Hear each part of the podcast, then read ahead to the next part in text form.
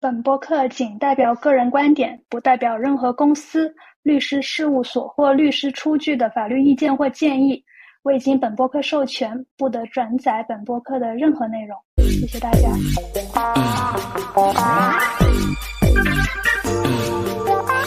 人轻松，使乜出到古话？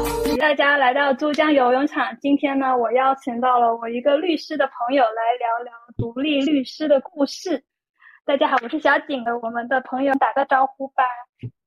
啊哈喽哈喽哈喽！虽然我的那个马甲是老吴啊，但其实也不是很老啊。我简单自我介绍一下吧。我我姓吴啊，我确实姓吴。然后呢，现在呢也是在做律师。然后呢，在二零幺七年的时候呢，就上海交通大学法律硕士就毕业了。然后毕业之后呢。到现在呢，其实又一直都是在做那个律师行业，然后从实习律师结束之后，然后我就啊从深圳实习律师结束之后呢，我就回到广州这边，然后至今一直在做一个独立律师。然后可能很多人就不理解什么是独立律师啊，然后一会儿在聊的过程中，我再简单的去和大家再说一下吧。对，大概就这样子。对啊，老吴的自我介绍非常长啊，因为我之前跟他说，你只要你只要一两句就好了，不要把我们的内容都讲出来。首先呢，请到那个我们的律师朋友呢，那我们先来讲讲。首先，呃，律师大众的话都是有一些刻板印象的。那我们这一代就是像广东地区的呃人，然后对律师的刻板印象，首先是从哪里来呢？就肯定是从一系列香港观的律政剧来的。什么律政新人王啊，法网伊人啊，然后可能还有一些美剧，什么律政俏佳人啊，诸如此类的。然后律师在我们心中的一个形象都是，呃，可能是那个，呃，他们是海洋法的律师嘛，然后所以说他们都会戴着一个头上戴着一个白色的那种律师的那种，呃，不知道叫什么，反正，然后开在庭上就开始敲那个锤子，安静安静，然后。给人的职业感觉都是一个很飒的感觉，我相信很多人都会因为这个，然后进入了法律的这个行业吧。那老吴你呢？你在做律师之前是对律师有什么样的职业想象？其实我这么说吧，其实从小时候了解这个行业，可能和你也差不多，可能是一些香港的一个呃电视剧啊，就好像你刚才说的，然后呢，在可能。大学也会接触一些英美剧，然后看起来还还挺爽的。就是里面因为一些可能是剧情需要吧，他会把律师营造成一个呃有点像那种能够扭转乾坤，然后呢能够扭转局势的一个这么关键的角色。但实际上可能实际上工作可能会和这些电视剧还是比较大的出入。但是呢，就刚才你说那个情况，你说的东西我可能有一点要纠正一下，说你。你觉得可能是英美那些都要什么律师带一个那个白色的那个东西，对吧？但其实，但其实英国那边可能才会去带那个东西，美国应该是不需要的啊。对，就纠正一下这个这个这个小事情。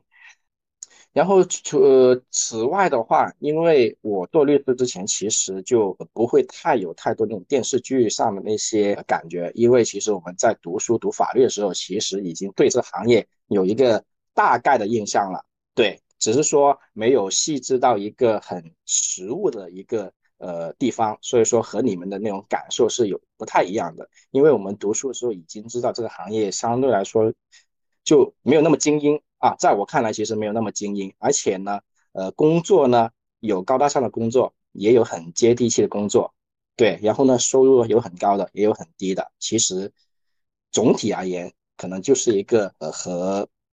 普罗大众的一个职业，虽然虽然有专业壁垒，但其实情况我觉得是差不多的。对，就大概是这么样子。比较接地气的，我们有一个电视剧《平凡之路》，那个郭麒麟和金晨的那一个，就是那个是属于比较接地气的律师的日常生活。然后啊，对对，那个我也看。那对那部电视剧会有一些。跟婚姻啊和求职者企业的劳动合同的那些内容，我觉得那部剧还是算是比较切合那些呃比较普通的律师的日常生活。你你觉得是这样吗？就你讲的。呃，我看了那个，我好像我到前面大概看完，最后大结局那那最后那大部分我没看完，但是我看了之后啊，实话说那个剧呢，还真的比较贴切那种接地气的，而且呃，因为现在不是有很多这种综艺嘛，就是叫什么 offer 一二三四五 offer 五啊，对，对对对，他们其实也有拍那种就是呃律师实习律师的那个呃日常工作。但是呢，就郭麒麟那个剧叫呃《平凡之路》，对吧？郭麒麟那个剧呢，他拍的郭麒麟呢，他可能是普通的一个法学生，然后呢去到一个律所，然后呢他做的工作呢也是很普通的一些呃日常的工作。对，然后郭麒麟那个剧，我实话说还挺挺贴切那种大部分的一些独立的诉讼律师的。对，实话说。然后呢，相比那个 offer 五呢？他们会拍很多那种都是可能国内比较知名的一些呃精英呃不要精英所就是呃红圈所吧，对对红圈所对，然后里面呢可能会会有很多很听起来会比较高大上的一些诉讼或者非诉讼的业务，例如什么投资并购啊，例如说一些可能需要一些很高英文水平的一些跨境交易的一些呃法律工作。然后，所以说这个我我刚刚所说的，就是可能律师行业也有在别人看来很有经验感，但是呢，其实更多的律师其实会更更接近那种郭麒麟那个角色那种，可能用我们日常话来说，就是那种比较平凡一点的，但是比较接地气一点那种情况吧。对，我觉得现在除了《平凡之路》这一部戏，然后我感觉。其他的国呃国内的律政剧，然后还有 offer 五的综艺，我感觉更多的都是体现了精英律师、红圈所的律师，就大部分都是非诉律师的生活。嗯。然后有有有一些剧就很荒谬，非诉和诉讼都是同一个律师做的，我就觉得，嗯，可能大陆不太明白。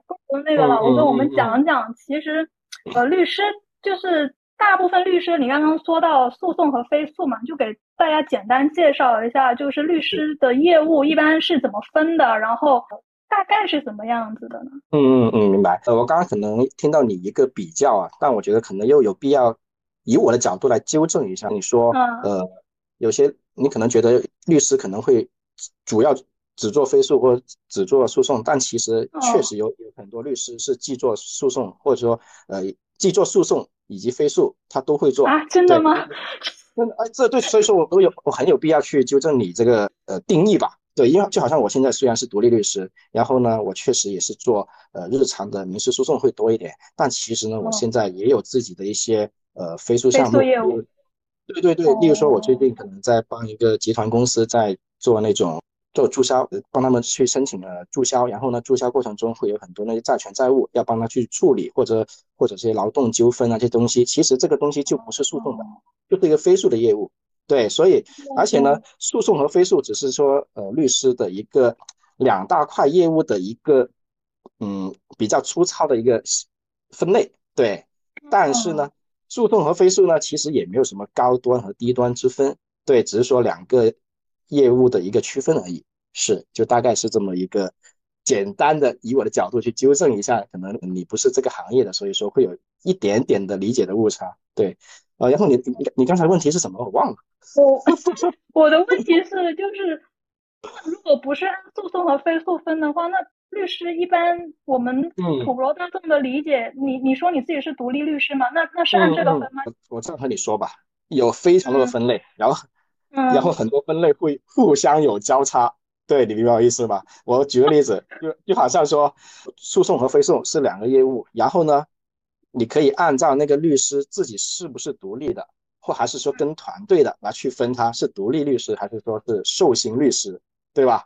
然后呢，什么受薪律师是吧？受薪律师对，受薪律师的意思其实可能会跟一个呃律所。或者说跟一个律所里面的一个大团队，那团大团队可能有一个可能老板吧，或者说是合伙人，然后呢每个月可能会给他固定的薪酬，然后或者给他提成，这样这样子，对，然后你可以把它分为呃受薪律师或独立律师，然后呢你可以把它以业务去划分的话，他是做呃非诉为主的，或者说还是做做诉讼为主的，对，那你可以，那我现在就是一个以做诉讼为主的独立律师。是这样，你也可以去区分，说他可能是因为我刚刚不是说嘛，诉讼和非诉是一个两个大的一个分类，那但非诉里面呢又有很多小的分类啊，例如说我是做投资并购的，或者说做资本市场的，或或者说做专做那种呃国际跨境的，对对对，很多资产的，那然后资产也也有也有非诉和诉讼的，所以说很多分类其实它只是不同的一个呃维度去分类，但其实它每个分类之间它会有交叉这样子啊。就大概是这么一个情况。那诉讼的话，就是什么做刑法的、民法的、公司法这种吗？诉讼的，你你，如果你做得好的话，很多人可能律师业务会做得比较好的话，你可能会说会有专门做呃知识产权，对吧？专门做婚姻，专门做呃刑事的，然后专门做公司诉讼的，对，然后还有一种就可能是万金油类型的，就好像。就好像我们就是呃，就可能可能案源不像一些很大的合伙人那么多，他们可能可以选择性的去挑一些可能收入比较高的一些专门类型的。但是我们的话，可能就呃，其实什么都做，你可以这么理解。而且呢，绝大部分虽然不同的诉讼会分类，但其实呢，在我们看来，很多诉讼其实彼此之间是大差不差的。对，所以说我我这边的话。我我会有自己擅长那的那一部分，例如说，呃，建设工程啊、房地产啊这一类，我会可能会擅长一点。但其实我平时做的诉讼的业务呢，种类还挺多的。对，房地产那那不就很忙吗？是挺忙的。对，这一两年我觉得做律师还真的真的挺忙的。但是呢，反正也有优点缺点。我们吴律其实挺忙的，我跟他约这个，其实也约了蛮久的。然后他最近终于有空来给我们一个小时的时间，然后来聊一聊他的呃工作的内容啊，然后一些一些八卦吧。因为我做播客很少做这么正经的内容，所以对对对，我本来给本来给你的提纲是很正经的，你一看不行，对吧？这有点有点太正经了。我想回问一句啊，就是他你说正经这个东西。你这个博主这个名字为什么叫游泳场？这个珠江游泳场哦，有什么有什么背景吗？有的，呃，这个本来我们是要录一期讲这个问题的，但是也可以在这里讲，就是因为被我引出来了是吧？可以讲一下，那个我们本来是想了另外一个名字的，但是那个名字已经被注册了，然后注册这个名字的时候就很烦，然后就想着，哎呀，怎么办？因为大家都能听得出来，我的嘉宾朋友们就是粤语味特别浓，就特别广东，所以要限定一下地区。我们都在珠江流域的，就是不要对我们普普通话要有任何的，就不要炸着我们的普通话。OK。我明白了，明白了。行，反正就是一个很随性的，刚好遇到这个这个这个时间这个 moment，对吧？这个时刻在那个地点那个人物就对用上了。主要是可以注册，因为嗯这个名字比较少用。如果是别的名字的话，可能都被用过了。就我们想了好几个名字，然后都被人用过了。这么 这么多人会注册这个平台吗？这个平台我还是你不是不是你介绍我，好像可能平时听的不多哎，这个东西就很小众嘛。但是呃，如果比较大的平台是喜马拉雅，然后小对，但是那个的话我还没有弄。因为那个也是要上传的，呃，我我还没有弄。明白，明白，明白。也也也可以弄。OK。那我们可以继续聊聊那个法律的相关内容。呃，那那吴律师可以给我们说一下，就是可能你的工作还是比较忙的嘛，然后我感觉你都很忙，就你不如跟大家讲讲你日常工作的强度啊。大概是怎么样的？你工作的可能一些比较基本的流程是怎么样的？实话说呢，呃，虽然忙，但也没有可能没有你刚刚那个语气陈述的那种想象中的忙。对，但有些律师可能会比你刚刚那种所理解的忙里面会更忙。所以说，其实我还还好。然后我的话呢，我就说说我自己吧，以及我了解到的一些可能我广州、上海、深圳的同学的一些呃工作强度，就给大家从。我的角度，多个角度去理解一下这个，嗯，这个行业吧，就就这样子。然后先说一下我自己，因为呢，我一七年呢是在毕业之后是其实是在深圳，呃，做一个实习律师。然后呢，我现在好像是一九年底还是二零年初就回广州这边，就做一个小小的一个独立的诉讼律师，然后平时的工作的话，我们虽然说忙，但是呢，有一个好处就是我们的时间是可以去呃自己去控制，或者说去自己去安排。对，说简单一句话来说，就是我们呢是跟事情不跟时间。对，就可能大家平时上班的话，可能会有一个固定的上下班时间，可能你们有时候会有加班啊什么之类的，但其实我们的上下班时间呢。嗯，没有一个很固定的，对，除非有时候要开庭，那个时间是死的之外，其他时间呢，其实呃，主要还是由自己的那个安排为主。然后我，呃，我我的话，我先就举一个例子吧，就好像国庆刚我我这里我这里要插一句是。独立律师才是这样，正常在律所上班的律师不是这样的。一会儿我要，所以说我先说完我自己的那个呃日常的工作状态之后，我要举一下我朋友的那个日常工作的一个例子，对你们会其实会有一个相比较强烈的一个对比吧，我觉得啊，对。然后呢，就好像说我现在国庆之回来之后呢，可能刚好好几个案子。就呃的事情都堆在一起，呃，什么什么叫事情都堆在一起呢？呃，我之前几个案子都安排在国庆之后的呃一两周内要要开庭，然后呢又好有一些当事人呢又过来去可能见面啊，可能签一些新的委托案子啊，我要要和当事人去呃在办公室去见面沟通，然后呢刚好就在深圳那边可能接了一个就好像我刚刚说的一个飞速的项目。所以说又在一直在深圳那边跑来跑去，跑来跑去。所以说我国庆回来之后，其实会一直都会非常忙。但是呢，虽然忙，但整个时间节奏呢，其实还是以我的有一定的我自己主观安排为准。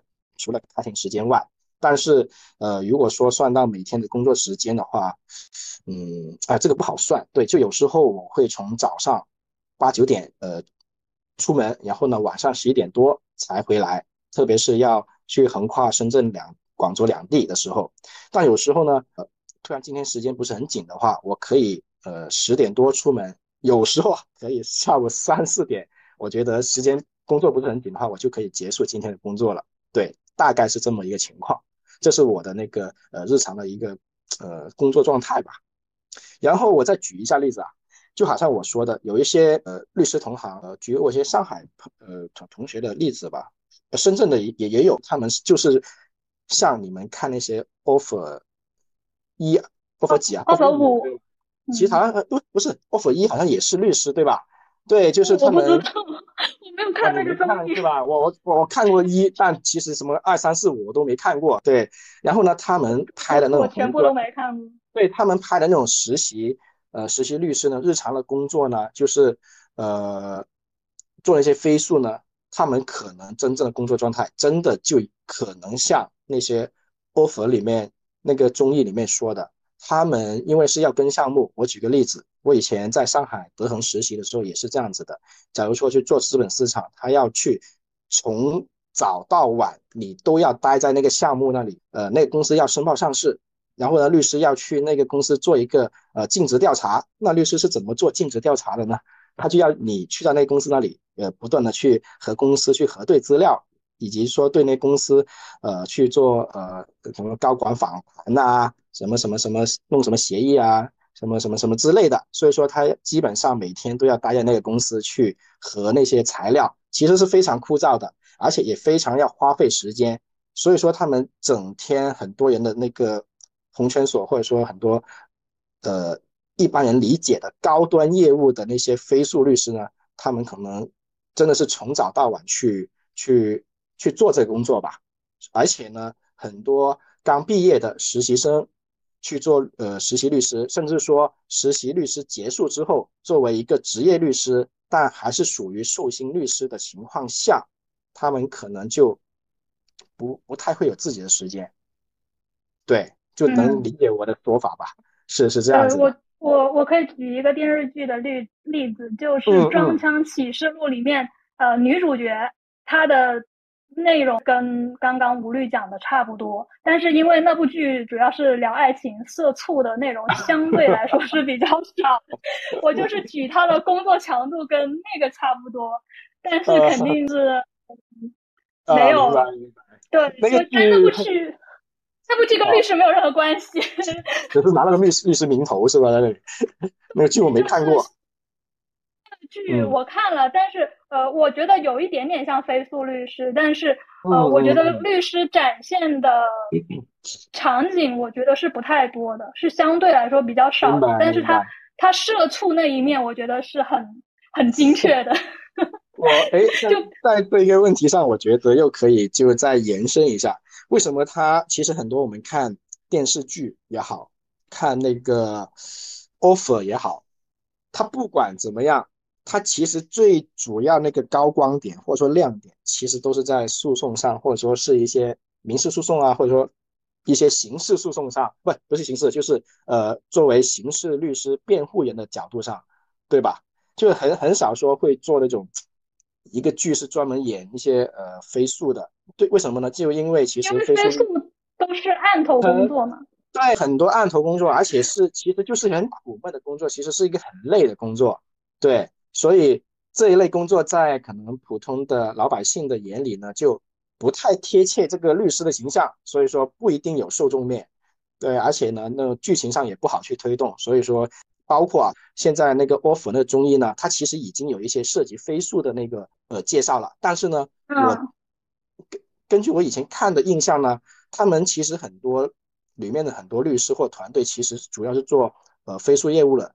但是他还是在那个综艺里非要加一些模拟法庭啊，什么什么的东西啊，这个其实在我们实习律师里面其实不会碰到的，对，很少或者是很少碰到，但是他还是要加这个内容。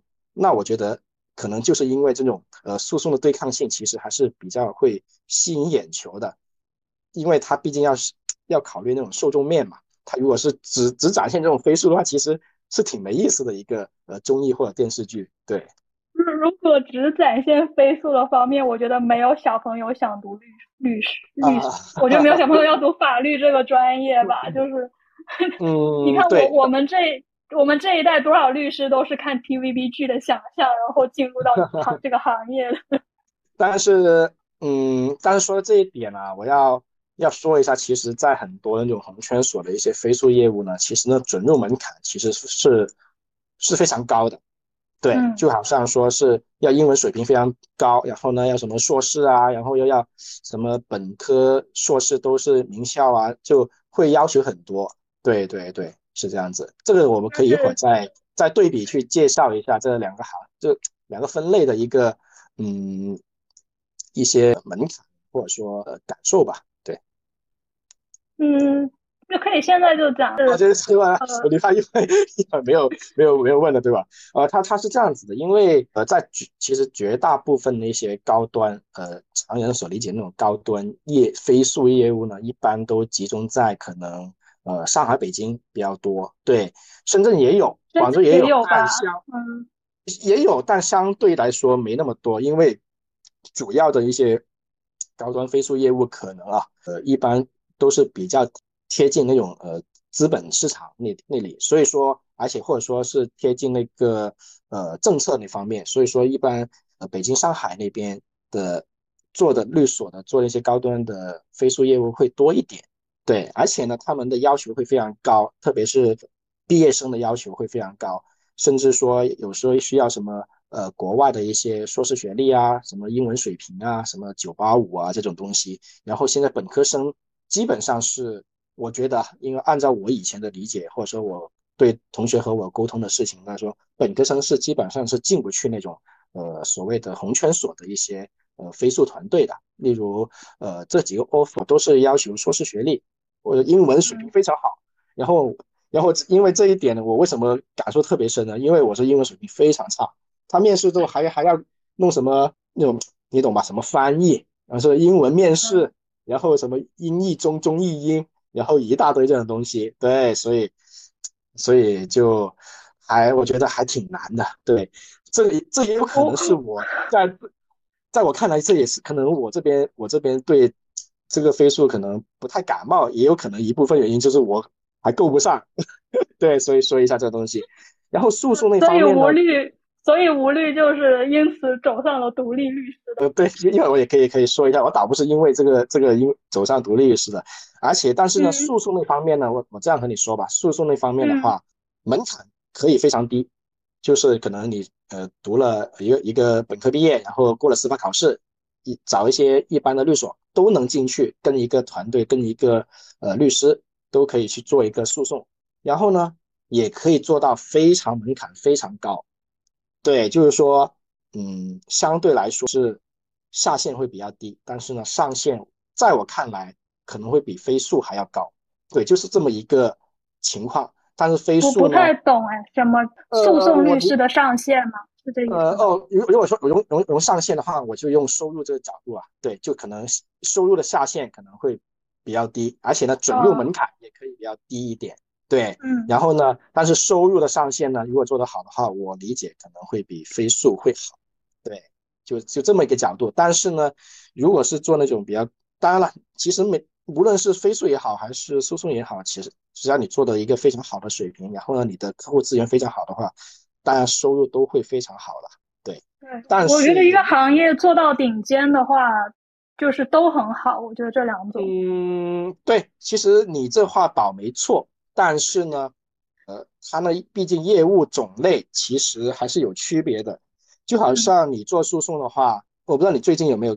就这两天嘛，有没有看一个新闻？就是呃，可能有一个上海有一个案子是接近一百亿的一个诉讼的案子。那其实你可想而知，这个标的大，嗯，对对，这个律师费其实是肯定是非常非常高的。但是呢，那些非诉业务呢，包括你说是帮企业去做呃申报上市啊，或者说是投资并购啊，其实。呃，当然是非常高端了，在我看来，但其实我理解的话，他们的收费其实大概是有一个标准的，对你明白我的意思吗？嗯，我知道，是是是是这么一个情况，对。哎，那刚你说到这儿，那可以讲讲，就是呃，律师收费一般怎么收？就像飞速的话，刚刚也提到了，像按照按照可能律师的一个时薪，然后来客户算，或者说一个打包这样算。对对对，呃，都有都有，呃，按照，但是可能你按照按工作时间来计算呢，也有，但是其实这个可能会在那种比较高端的一些律所那里，就是说，呃，就好像你刚刚我呃那些你们看 offer 那些那些可能比较高端的律所啊，或者说做的比较好那些合伙人啊，他们可能是有资格，可能和客户说，我就按多少多少钱的时工作时来计费，对，但是更多的。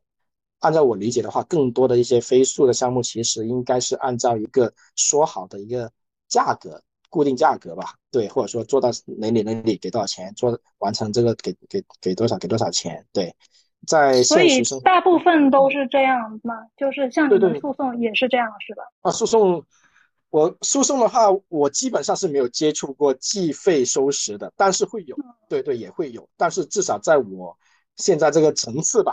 对，我是没有的，因为我们做做诉讼的话，其实更多的呃有有两种方式吧，三种三种，一种呢固定收费，对，就好像说别人欠你钱，你就找找呃找我去委托委托我做你的律师，那我会给你三个报价，那你一百万标的的话，我呃固定收费，呃可能三到三到五万，我可能要看案子的一个复杂情况，对吧？固定收你三到五万这样子。呃，最后你的案子赢不赢，或者收不收到钱，我都是收这个价格啊。那第二种呢，可能是一种半风险收费，就是说，呃，我前期先收你个一万块，对，或者说两万块，然后你到时候你收到钱之后，你要再给我提个百分之八或百分之十，对，就这个半风险，对。什么叫提个百分之八？百分就赢了之后提个？啊，对，赢赢了之后你收到钱，或或者说你收到钱之后，你一百万收回来了，你要再给我百分之八，就再给我八万这样子。哦，就如果输了就没有了。啊，对对对对对对对，就是半风险吧，就风险的意思就是和你风险绑定的意思。对，然后还还有一种是全风险，当然全风险的案子，除非我对这个客户非常信任，或者说呃一些其他特殊原因，不一一般我不会做。就所谓的全风险，就是说我前期不收你任何费用，我等这案子结束之后，我就根据这案子结果再来提点，或者说再给一个固定费用这样子啊。这就全风险，这合法吗？合法，这个合法的。对，全风险的话，呃，有一些案子是很多案子法律规定是不能全风险，不，不能不能风险收费。例如一些呃劳动啊，或者说是行政案子啊，或者说是一些好像刑事案子也不行。对，但是像你这种，呃，别人欠你一百万这种民间借贷，这种一一般这种商事诉讼的话，是可以风险收费的。对，是非常常见，而且是一个非常常见的一个收费标准。对。哦，这样子啊，我以为第三种是不合法的嘞，因为根据我的了解，我以为是不合法的，所以 没有没有没有，是是是不是有有你以前的一些朋友和你说过全风险不合法是怎么样？不是朋友，就就例如说科普，就是就意思就是讲律师不应该以一个案子赢或者输来跟你承诺，然后哦，那那那不不不不，那个你这句话还真没说错。就我不能向你保证说你这一百万我一定能赢，但是不代表说我不能和你风险收费，这是两个概念。哦啊，所以说再强调一下，风险收费的话，只有商事可以这样，别的可能都一般一般这种民事的商事的诉讼是可以，但是风险收费很多法律规定呢有很多种类是不能的。例如说，再强调一下吧，就是那些劳动啊、人身损损害啊这种有一些人身依附性的案子都不行。为什么？呃，甚至离婚啊，甚至那种行政诉讼啊、刑事刑事辩辩护啊，那些都不可以。对对，一般像这种商事诉讼是没问题。对。哦，原来是这样。是的，是的。好的，又改变了一下我对那个收费模式的一个一个理解。但是日常的话，应该也没有接触过打官司吗？以前没有，我没有接触过。嗯，我我的对。我对这些理解都来源于我的各种学法律的朋友们，然后以及一些电视剧，然后还有还有罗翔老师。罗翔老师，罗翔老师我也看了。我觉得，嗯，这个就业方向还是感觉还是蛮好的呀。诶，你的好是指的职业发展呢，还是收入角度呢，还是说这个职业本身的一个专业性呢？我觉得。比就是因为法律一直来说都是一个亮红牌的专业嘛，相对来说哈，都是就业啊各个方面就感觉都不太好。例如说学法律，家长或什么的都有一个很深的误解，就是感觉学法律就是毕业就是失业。连我一个亲戚都这么跟我讲，然后我就还蛮震惊的，因为在我的看来，我的同学不管是。什么阶段来转学法律？因为很多都不是说本科就学法律嘛，可能就说硕士阶段才才选了法律，是没有说工作不好啊，找不到工作啊，明白？至少都是个叫什么？嗯嗯嗯嗯，反正就还还不错的，一个感觉听起来都感觉还不错，对吧？比一般的那种呃普通行政职业啊什么之类的行政工作之类的，啊，对，感觉没有。例如说，大众媒体描述的那么糟糕，嗯，起码我的体感是这样。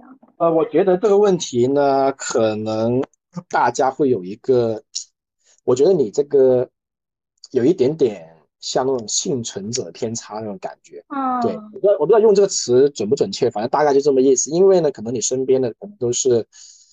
可能学校比较好吧，然后学历比较 高。你看，就就看吴律那个上海交大多厉害。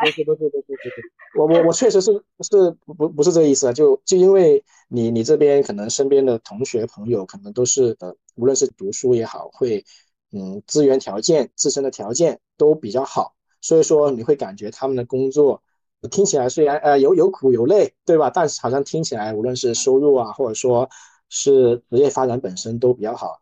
但是呢，可能我们需要更多的去关注的东西，就是说法学这个本这个，先说大学这个专业去开设这个专业，其实大学去开设专业这个专业的门槛，其实相对很多理工科是比较低的。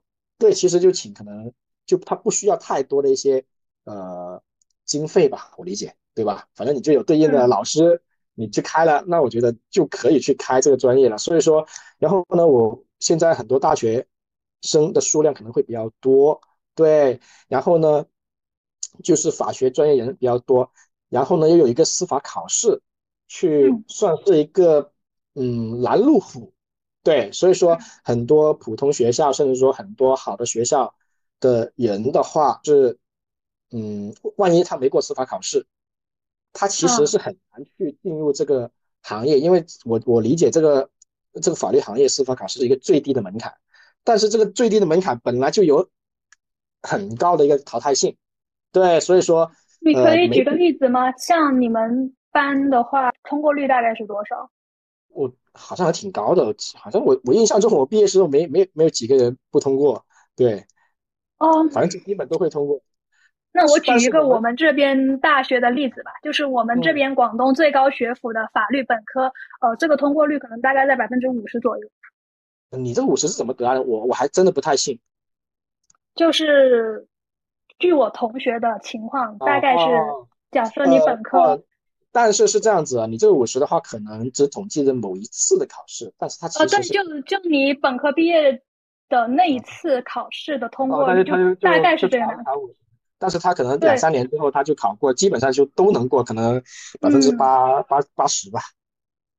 但是这个就会浪费很多机会成本啊，因为就好像这种学校好一点的，对吧？可以还去去先先工作者，你让再再花两三年去考，其实影响不大。但可能对一些可能学校一般的，或者说很多嗯很多人来说，这一两年考不过，他要面临工作或者说家里的经济压力。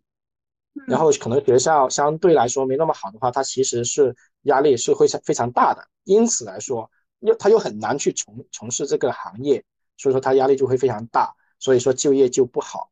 而且呢，法律这行业如果如果想进入毕业的话，想进入那种比较好的那种律所或者公司的话，嗯，对这种学校也好，对学历也好，又有很有要求，对，就就大概是这么一个情况。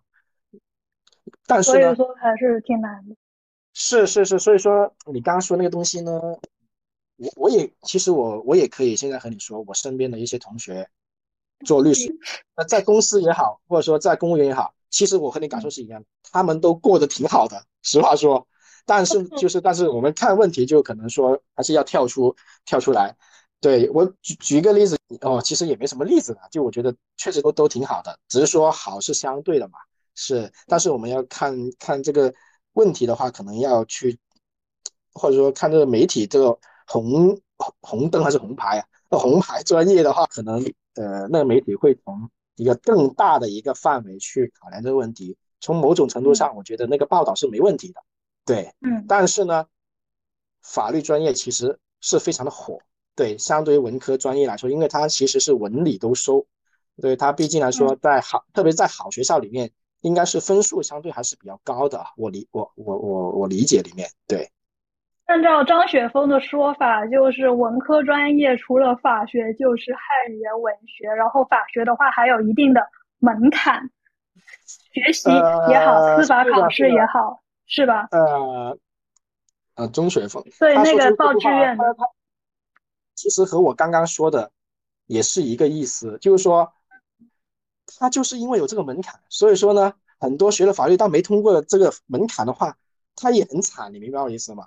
嗯，他就其他专业他没有没有这个司法考试这门槛，对，所以说大家是同一水平的呀。但是你有这个司法考试的门槛，就没有考过的人也也挺惨的。那你考过的，你考过了之后呢，你只是进入了这个行业的门槛而已。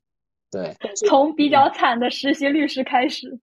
啊，对对对，实习律师还还真的挺惨的。我我这个我有必要去说一下。而且据我了解啊，就是实习律师，撇开你们看的一些 offer 综艺里面的一些比较高端的一些律所以外，很多实习律师其实收入是非常低的。对，甚至我觉得低到你们可能还难以想象。我不知道现在是怎么样啊？嗯，就但我觉得可能有一些小小律所的招一些小实习律师，可能是。三四千或两三三千来块都有可能，对。一线城市吗？是啊，一线城市也有很多小律所的呀，对吧？嗯，就这么一个概念。但是你们看那些 offer 啊，那些综艺的话，可能那些比较高端的话，可能刚进去的话，实习律师可能有一万多的，两万的，对，什么什么甚至什么两万五、三万都有。当然，当然，但是那些，呃，其实我想强调，那些其实是非常小的一撮人吧。我只能这样和你说，对，就但是那个并不能代表整个行业啊。它虽然看起来是比较光鲜亮丽啊，是。对，因为嗯，律师你考过司法考试之后，要经过一个比较艰难的阶段，实习律师要挂一年的证，然后这个的话，你就得确保你的律所给你挂证，然后还得你得一年都在那里待着，不然的话你的证就得重新挂，是吧？谁和你说？谁和是谁和你说这个什么律所要帮你挂证这个东西？你肯定是有朋友和你说过、吐槽过，是不是都是这样的吗？啊，对对对对，这个这个确实是一个很现很实在的一个东西。对，但是我以为是你不是这一行，我以为你是不知道啊。我我代表有点点了解那个法律工作，但是又有点刻板印象的人。啊啊，明白明白。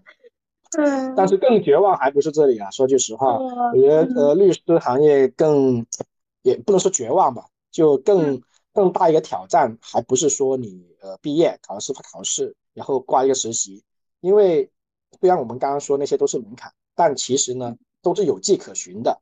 例如说你考司法考试，你就好好考试，那考过了就行了，对吧？这是第一点。对。然后呢，挂实习律师其实也是有迹可循的，就是你找一个律所。帮你挂，然后挂够时间，然后去申请，就你你就属于法律意义上的一个呃职业律师了，对吧？对，这都是固定的一个呃流程。但是真正不固，在我看来，真正的一个挑战可能还是说，你想自己出来以作为一个独立律师吧，或者说以后想自己独立做合伙人啊的话，其实更大挑战可能是在你的那个案源的获取。对这个东西，基本上是。所有做律师的，不管是他是第一年做还是第第十年做、第三十年做，这都是就伴随他这个职业的一个焦虑，或者说呃挑战，或者说是问题。对，包括说，哎，那你那你当时为什么会又回到刚刚那个问题？为什么会选择做独立律师？就是你基本上工作了两年，对吧？就开始自己想独立了。那一般不会这么快吧？我哦，对对对对，呃，其实实话说，我嗯，我这人目标感还挺强的，对，而且呢，我不会去太纠结去做这个决定吧。一般我都是先决定好了，我觉得就去做了。然后我为什么要去做这个独立律师呢？可能第一点就是说，我是真的很讨厌上下班打卡啊，这个真不是开玩笑。我是很讨厌别人管我，啊，对，包括无论是呃，无论是以前那个实习，因为实习我会有合伙人嘛，律所会有制度嘛，对，然后呢，他会要求你啊，上班时间、下班时间啊，会有人管着你啊，对，当然呃，那那些制度你你肯定是要遵守，但是呢，在我内心看来，其实我还是比较抗拒这个东西吧，我还是比较希望跟跟着自己的节奏去做事，这样子，独立律师就。这个特点，我觉得还是真的挺贴切我内心，呃，这个这个偏好，对，就呃不会有一个固定的呃上下班时间，对，但是呢，我自己呢跟事情不跟时间，会根据自己的节奏去走，对，但是独立律师就好像我刚刚所说的，就案源方面会压力会非常大，对，就是说所谓的案源压力，说的再本质一点，就是说你没有案子，你就等于没有收入。其实所谓的独立律师就是一个你自己替自己打工，没有没有人会给你给你给你发钱。其实你的日常收入都是第三方或者说客户给你的律师费，对，你就你就能理解了。包括说你你呃我们现在看那些很火的综艺啊，那些 offer 啊，那些呃很大的那些红圈所的合伙人，我相信呢，他们也有很很大的一个案源的一个压力，对。嗯，是这样子。对，因为他们是要业绩的嘛。是的。一年要多少百万的业务或者千万的业务，其实压力也很大。对。是的，是的。他们除了专业能力很强以外，他们的那个案源能力其实肯定也很强。但是这两个东西呢，又相辅相成吧，我只能说，对。嗯。还是挺艰难的。我这么理解，独立律师的话，我我觉得你应该是那种呃本地的律师，就是比较 可可可以这么理解吗？呃，华南地区你是比较了解的，对吧？啊，对。然后就你的呃客户啊，你都很轻易的到达，然后你很容易的了解他们的情况，然后你对这边的可能整个法律环境都会比较了解，所以说呃。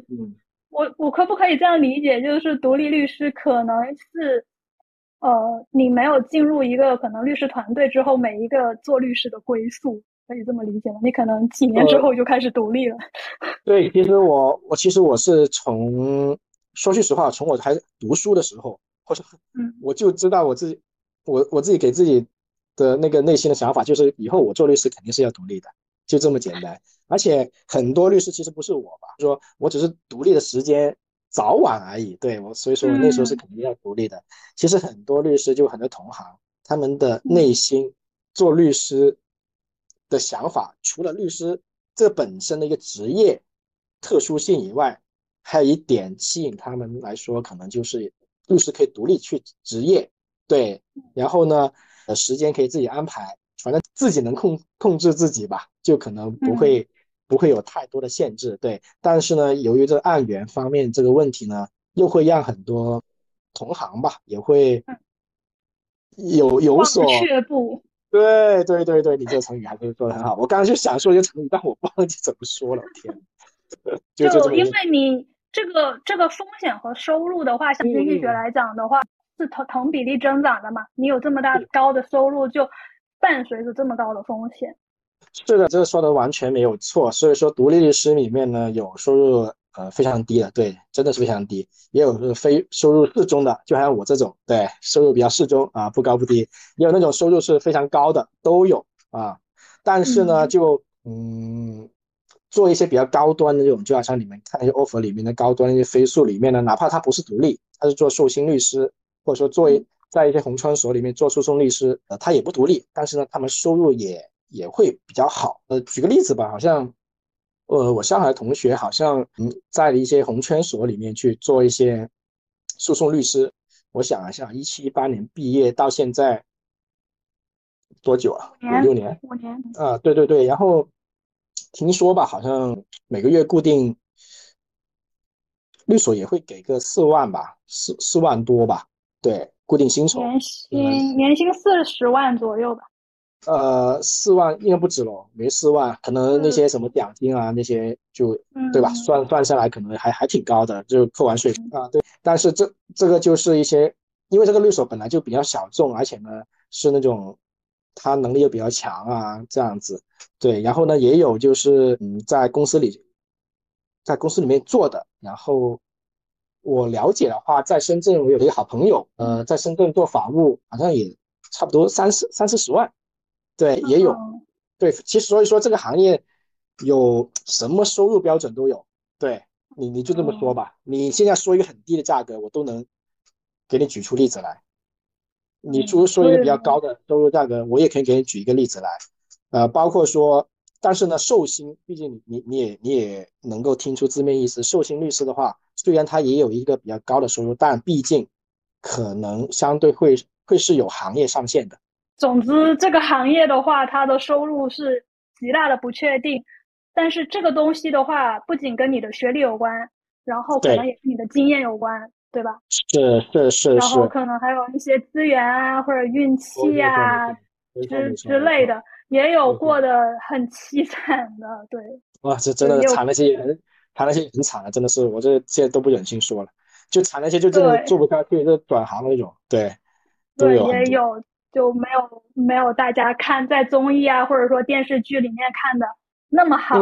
然后对吴律跟我们讲的话，因为大家都知道吴律的学校比较好，所以说相对来说他的同学都是相对来说是比较好的。但是你如果学校没有到这个水平，那你可能你的同学的呃收入啊，或对对。平均会比较低，会低相对低很多。我觉得文科还是蛮看学校水平的，所以呢，对，所以说，因为呃，文科学校水平的话，可能会给你一个兜底吧，我只能这样说，会给你一个兜底水平。所以呢，呃，我但是呢，做律师还有一个好处就是说，或者说做一个诉讼的律师，一个独立的诉讼律师，还有一个好处说，如果说你学校不太好，但是你又过了司法考试，但是你的工作能力很比较强，因为其实真正到了社会上的话，可能你学校是一方面。就更多的话，是你的工作能力，或者说你解决事情的能力又比较强的话，作为一个独立诉讼律师的话，我身边有很多例子，就是说学校不太好，或者说，但是他做呃独立诉讼律师做得非常好。对我身边也有很多这种例子，也可以给你举很多。这也是给他们一个，嗯，我觉得是一个比较好的一个职业方向啊，是这样子。没有关系，这个我们以后因为吴律的话，其实有跟我讲很多他们。呃，生活中遇到的一些案例啊，然后一些比较令人比较少听到的综艺听到的一些故事啊，然后或者说一些社会热点的话，然后我有的话，我们下次会请那个吴律过来再聊一聊。然后因为 一期的话内容太多了，确实啊，对对，有点有点太爆炸，消消耗不了，我自己自己有点消耗不了。对对对，所以呃，谢谢吴律今天过来我们这边玩。结结结束了吗？对呀，一个小时。啊，时间过得很快，我以为还还只是半个小时。谢谢大家，拜拜。好，再见，再见，有机会再。